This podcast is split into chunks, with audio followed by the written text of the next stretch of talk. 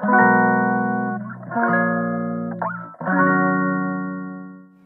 んばんは、ミネチャンネル第47回目の配信です。このチャンネルはフードアーティストの小山美音子が料理や作品制作の話、日々の気づきをお話しします。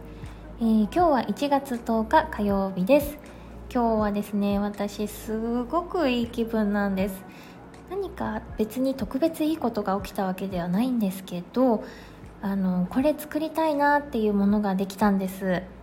今日はですねあの偶然仕事が早く終わったんですけれども、えー一度帰宅して、えー夜の散歩をしながら、えーちょっとギャラリーに来て、えー収録ボタンを押しましたいい気分の時はねせっかくなのでやっぱり収録がしたいですあの私ですねあの散歩に出る時には口紅をスーッと引いて気合の入るイヤリングと指輪つけてですねあと、まあ、気分の上がるようなコートを羽織っておしゃれをして家を出るんですよ、まあ、それで普通にご近所を散歩するだけっていう感じなんですけど、まあ、普段の仕事をする時にはあのもうちょっとラフな服装だったりするので気分よくそしてこの女性らしさをね存分に楽しむように歩きたいなって思うんですよね。なので、まあ、場合によってはちょっとヒールを履いたりしながらコツコツコツコツあの あの音を鳴らすように歩いたりするんですけれどもね。それでですね今日はあのいい気分だったので散歩に出たいなと思ってわざわざ一旦帰宅してですねそこからちょっと着替えて散歩に出ました。いや満月が、えー7日ぐらいでしたっけね。あのなのでまだちょっとあの少し欠けてはいるんですけどめちゃくちゃ月が綺麗でしてあの星もまあまあまあ見えるのでいい夜だなぁなんて思いながら あの歩いてました。マフラーをこうぐるぐる巻きにして歩いているんですけどあのほっぺに当たるねこの風の冷たさも心地よくてああいい夜だななんて思いながら、まあ、2 3 0分ちょっと歩いてたんですね。でなんかその気分っていうのがままるでね恋でもしてるかのようななんかこう華やいだような気分なんですよね。まあ、それがですねあのなんでそういう風に、えーちょっといい気分になったかっていうことなんですけど今日はですねこう何か作りたいなっていう意欲が湧いてきたんですよ。その何かっていうのが、えーラブストーリーっていうことなんですねまあ、いつもこの何か作りたいの何かがこう決まった時っていうんですかねそういう時にはこういう気持ちになったりなんかこう月が綺麗に見えたりとかね するわけなんですけれども今回は、えーまさにその恋をしているような気分をラブストーリーからこう得たということなんですね。まあ、以前は、えーとまあ、そのそれが映画だったんですよね。この映画がすごい好きだとか素晴らしい映画だったなみたいな 気持ちを、えー料理に変えるっていうことをしていたんですけれども、まあ、プロとしてちゃんとやるにはですねこの著作権のことが結構厳しいことがありまして、まあ、小難しいことがたくさんあるなと思っているところ、まあ、映画好きの人っていう人のものっていう感じも拭えないっていうことがあったので、まあ、どうしたもんかななんて思いながら少し距離を置いていたんですね。なんだけど最近はこう自分で物語を作ることができるじゃないと思ってきまして、まあ、というのももちろんあの小説を書くとかあの映画2時間半分ぐらいの話を創作するっていうのはあの本当のそれ一本でやってる人じゃないとなかなか難しいのかななんて思うしそこまでのことをやりたいわけじゃないんですけどでもねあの手紙1枚分くらいのあのちょっとしたお話お話っていうかねなんかそういう言葉だったり一節の物語くらいっていうのはあのこれまで生きてきた中だったりこういろんなあの想像を膨らましてかけらを集めて作ることができるなって思えてきたんですよね。まあ、この何年かは、まあ、そういうふうに、えーちょっとこう自分が感じ取ったものを料理にするっていうような組み立て方を練習していたっていうこともあるんですけどあのそういうことでですねそれで今猛烈にやってみたいのがラブストーリーを作るっていうことなんですね。なんかお話を作るっていうことっていうよりも、まあ、そこから派生してあの何か作品作りをしたいなっていうことなんですけどね。まあ、実はあのそれについては何年も前からこういう恋とか愛とかそういったことをテーマにしてみたいなとはねふんわり思ってたんですただねなんかこうあもちろんね自分の恋愛観について語るとかその過去の恋愛を振り返ろうとかそういうことではないんですよ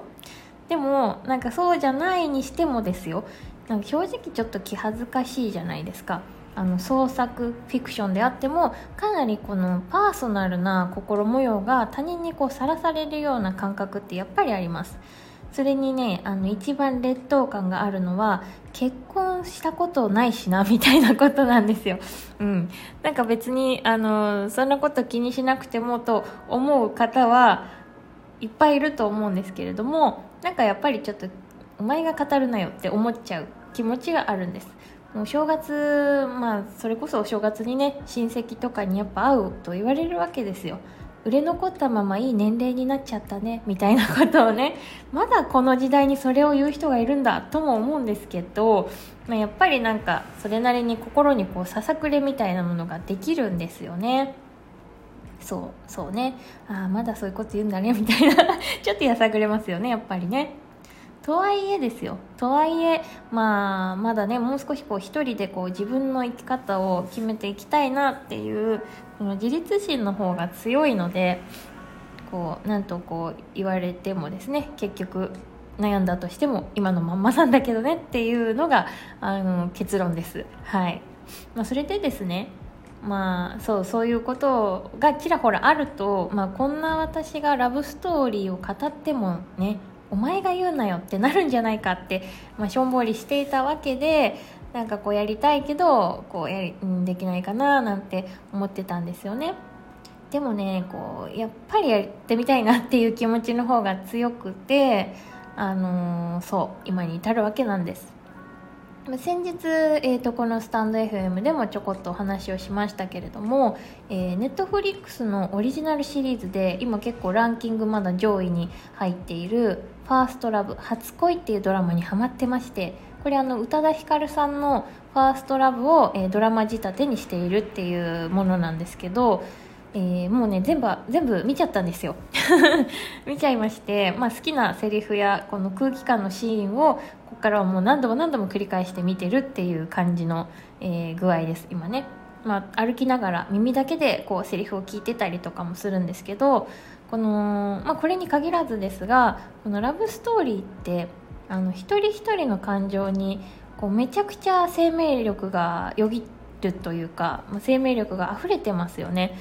もちろんあのそうしないと映画が成り立たないとかドラマにならないっていうのはあるんですけどそれってドラマとかに限らずなんか本当になんか恋愛してる人ってめちゃくちゃ生命力みなぎってるじゃないですか。もちろんそれは、えーと両思いとかご結婚されてるとかあのなんだろう片思いとか全部のことがそのラブストーリーだって私は思ってるんですけど一人で誰かを好きで相手がそれを知らないとかっていうのも全部ラブストーリーでそこにはなんかすごく生命力があるよねって思うんですよね。なんかそれがすごくいいなと思っていてなんかこうそれをちょっと何かにしたいなっていう気持ちがあるんですよね。まあ、普段皆さんあんまりやらないかなとは思うんですけどそれで、まあ、愛について考えるとか恋について考えるっていうことをいろんな視点でやってみたいなって思ってるんです。まあやってはいるんだけどそれを何かしらでアウトプットしたいなって思ってるんですね。まあ、なんかちょっと言葉にすると若干恥ずかしいなとは思うんですけどもなんかこうやってみるっていうか考えてもなってそうさっきの劣等感じゃないですけど思ってたけどそんだけ考えちゃうってことはやっぱりやりたいんだよねっていう結論に至ってまあそうそうそうこの感じがねずっと続いてたんです。まあ、それで、まあ、今日たまたま時間が空いたのでちょっとこうタリーズでお茶をしながら音楽を聴いてたんですよ、まあ、ラブソングをね聴いてみていたわけなんですけどそれも同じ曲をひたすらひたすら何回も聴いてて、まあ、なんかこう別にあの音楽聴きながらその何？歌詞をこうじっくり聴いてるってわけじゃないんですけどただメロディーを聴いてるっていう方が自分の感覚的には強いんだけどなんかその心が締め付けられるようなねなんかこう独特の時間がこう流れてなんかそれもとてもいい気分の時間だったんですよね。でなんかそしたらなんかいそいつもならねそうタリーズに行く時って iPad を持ち込んで、まあ、オンライン会議をねしたりとか何か作業をしちゃうんですけど今日は、まあ、こうなんかこう買いこうかなって思ってたメモ帳とちっちゃいメモ帳とペンとあとはまあスマホとイヤホンだけを持って紅茶を飲んでたんですよ。でまあ割とこうフラットな感じでその音楽がこう入ってくるので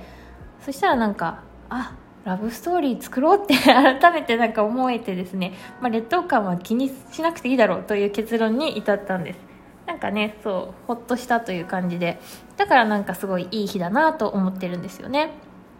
こう自分のゴーサインが出るとすっごくワクワクしますね。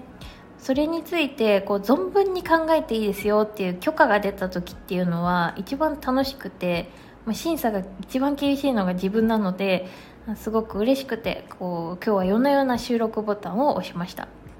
そうなんですよ。まあこれちょっと余談なんですけどいつも大体21時過ぎくらいまで仕事をして、まあ、今日は偶然ねそれが19時半ぐらいに終わったんですよ。そしたらねこうふとこう時計を見た時に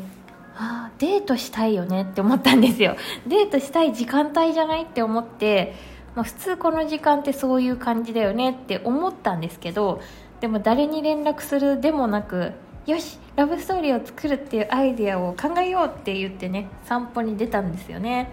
なんかこう色気がないような気もしたんですけど、まあ、それが私らしさだからしょうがないなと思いつつ、あのー、こんな風に お話をしております。まあ、そのラブストーリーについてはですねどういうふうにアウトプットするのかっていうのとか、まあ、どういう価値観のものを作るのかっていうのはまだちょっとわからないんですけど、まあ、例えば YouTube でそういう愛をテーマにした料理のことを淡々と載せていくっていうのもなんかいいなと思いますしまあ、来月ね、えー、2月のバレンタイン前に展覧会があるんですけど、まあ、そこでキッチンのディスプレイをさせていただくので、まあ、そこにちょっとストーリー性を持たせようかなとかね。でもやっぱ一番はちょっとねコース料理組み立てたいなっていう気持ちはありますよね、まあ、今からバレンタインの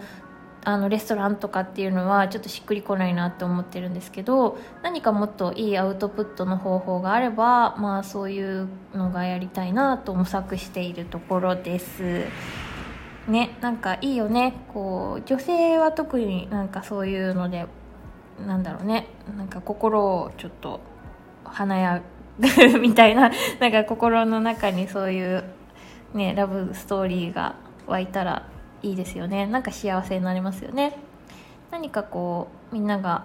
うんちょっと浮かれるようなことを考えられたらなと思いながら今日を過ごしております。まあ、今のところはそんな感じですけれどもまた何か思うことがあればちょっと続きをお話ししたいなと思います。まあ、そのラブストーリーのネタとかでもいいですし何かご質問とか、えー、こういうお話聞きたいですみたいなのがありましたらぜひぜひ、えー、お気軽にコメントですとか、えー、DM レターかな、えいろんなものを送っていただければと思います。それでは今日はここまでです。明日もいい一日にしましょうね。バイバーイ。